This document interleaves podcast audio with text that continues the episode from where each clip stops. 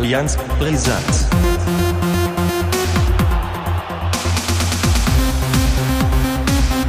Allianz Brisant.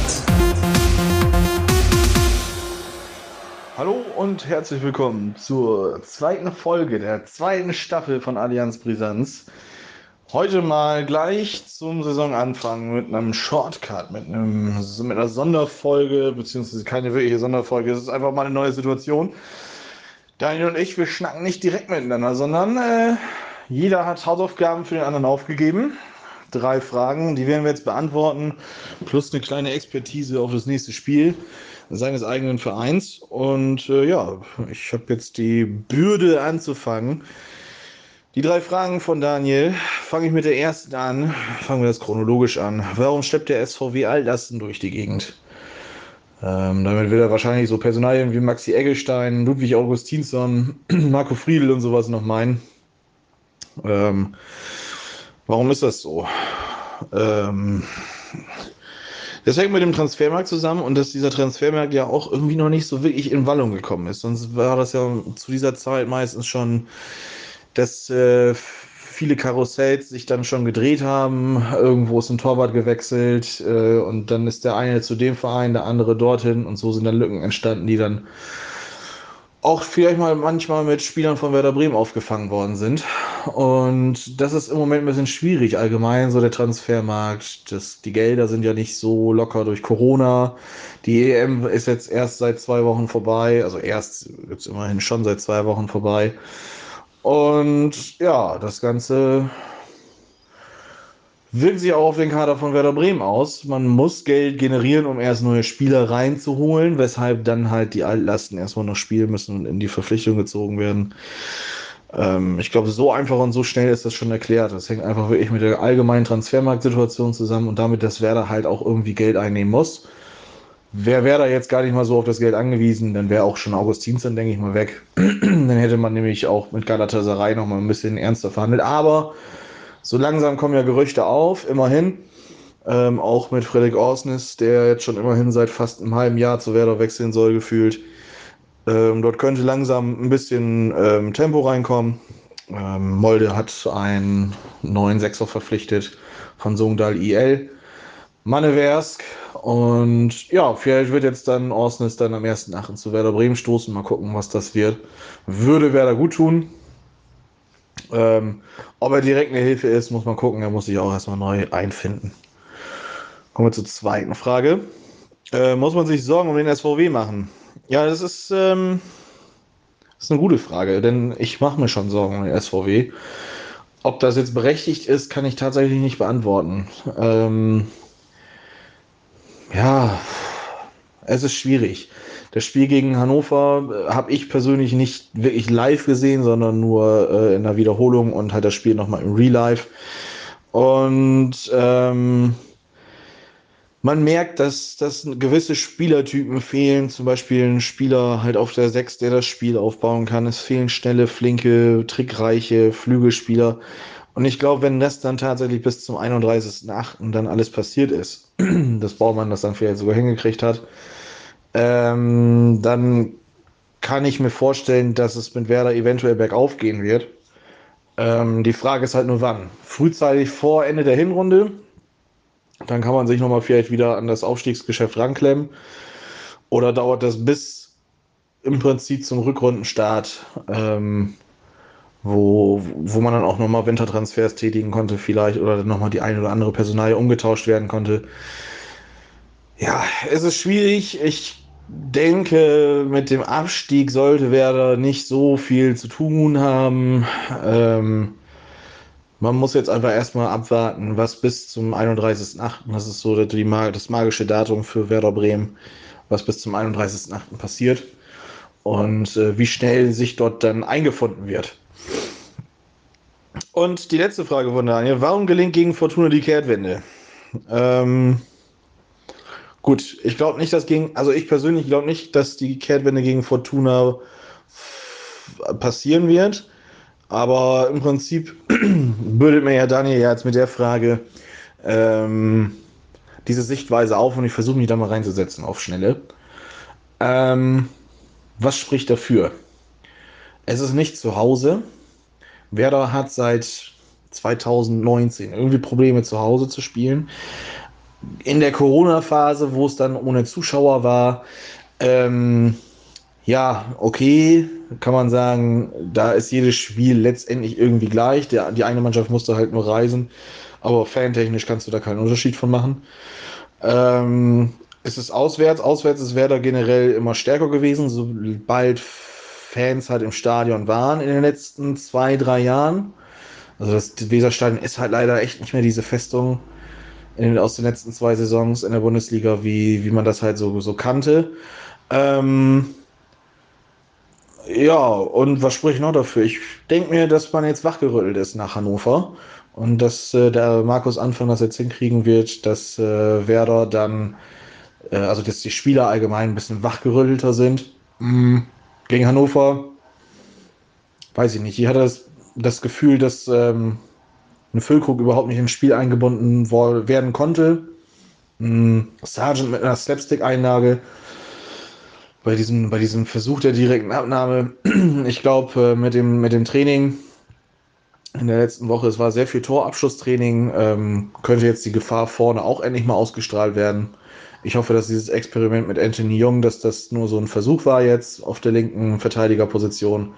Das scheint wirklich ein Typ zu sein, den man dann doch nur für die Innenverteidigung gebrauchen kann.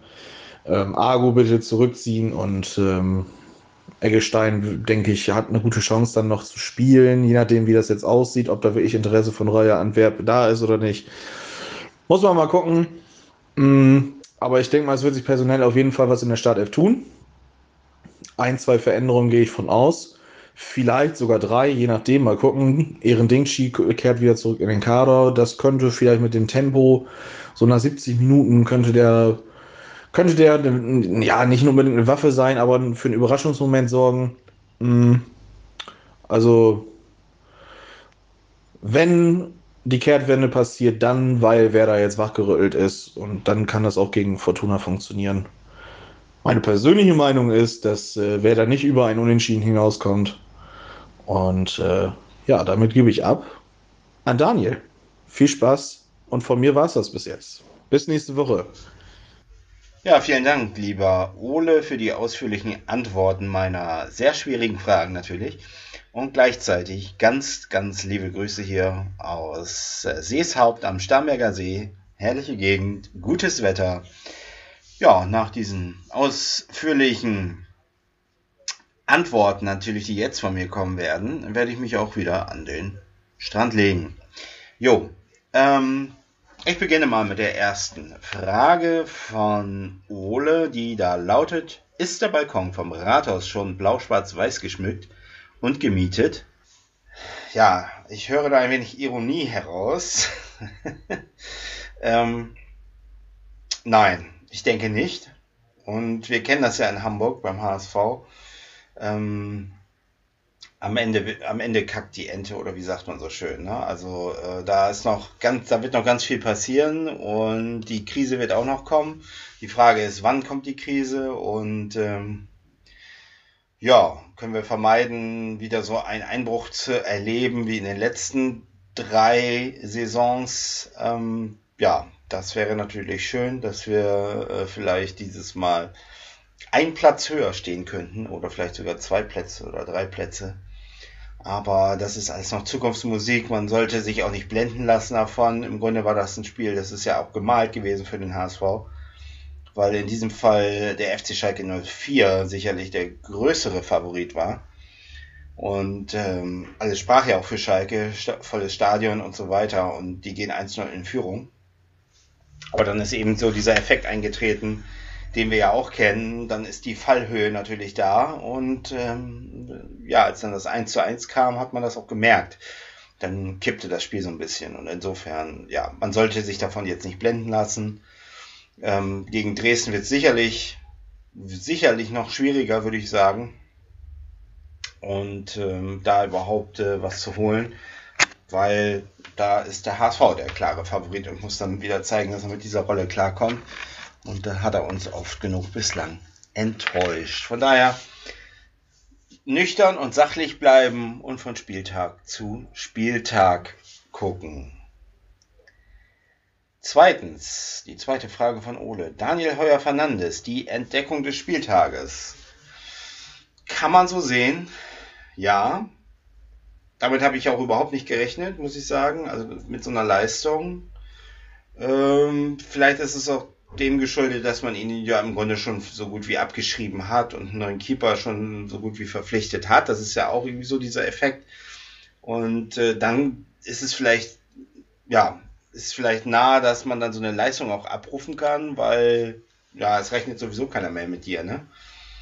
Ähm, insofern jetzt sind aber, hat er wieder natürlich Erwartungen und Hoffnung geschürt und die muss er jetzt bestätigen. Insofern abwarten hier auch und Tee trinken, gucken, was er jetzt gegen, wie er jetzt gegen ähm, Dresden auftritt. Nichtsdestotrotz, und das habe ich auch so gelesen, bemüht man sich in Hamburg um einen neuen Keeper.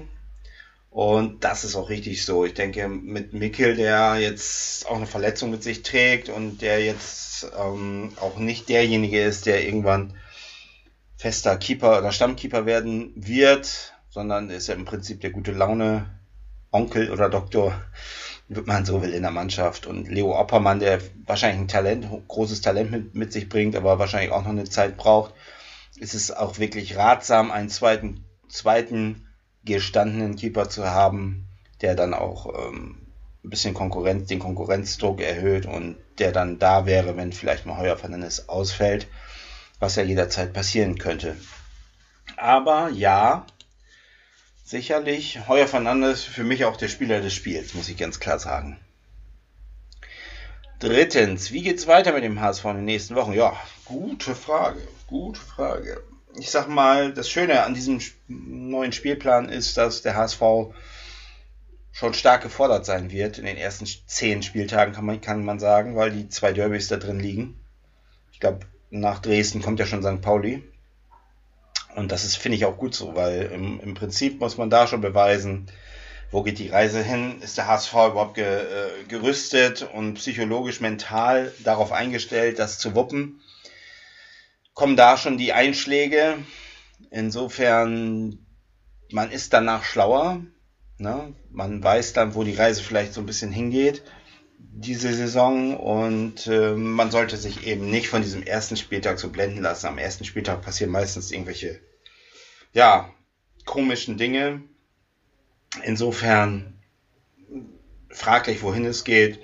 Erstmal wäre es schön, wenn man jetzt noch nachlegen könnte. Dann hat man zumindest schon mal sechs Punkte auf dem Konto, dann kann man ein bisschen, ich sag mal, ein bisschen befreiter und ruhiger in das, in das Derby gegen St. Pauli gehen, die ja auch ziemlich gut drauf sind. Ähm, ja, wenn man da einen Unentschieden am Millantor holt, ähm, ist das sicherlich auch nicht verkehrt. Ähm, aber wenn man eben, wie gesagt, wenn man jetzt gegen Dresden wieder einen, einen Rückschlag erleidet, könnte das auch wieder anders, ähm, könnte das auch wieder anders ausfallen alles. Ne? Insofern, ja, schauen wir mal, wohin es die Reise geht. Ich bin gespannt. In jedem Fall muss ich sagen, war das ein positiver Auftakt. Bin auch, äh, muss ich sagen, immer mehr von Tim Walter begeistert nicht. Aber ähm, also mir gefällt, wie er auftritt, wie er sich identifiziert, welche Power und welche, also welche Energie er mitbringt. Und man hat ihn ja vorgeworfen, dass er noch einen Urlaub fährt und solche Geschichten, aber ich glaube, das hat er gebraucht. Und, und mit diesem Elan und dieser Power kommt er jetzt auch, so kommt er bei mir an. Und das finde ich eigentlich ziemlich gut. Und das ist auch ein bisschen was, wenn man Daniel Tune äh, was vorwerfen möchte, dann war es vielleicht so ein bisschen so eine, so eine Lethargie am Schluss, dass er dann nur noch auch da stand, sich das angeguckt hat und äh, ja, sich dem Schicksal ergeben hat vielleicht. Insofern ähm, finde ich das gut, was, was, wie, wie äh, Tim Walter jetzt vorangeht. Und wenn Walter das wirklich eine Saison durchzieht, kann ich mir auch vorstellen, dass das am Ende, also dass wir zumindest ähm, im oberen Teil der Tabelle stehen werden. Genau.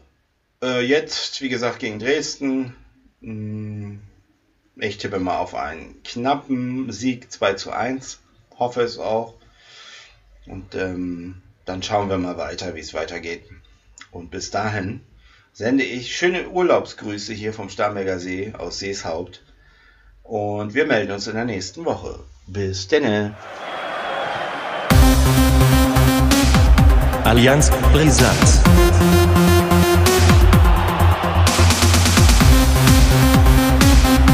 Allianz Brisant.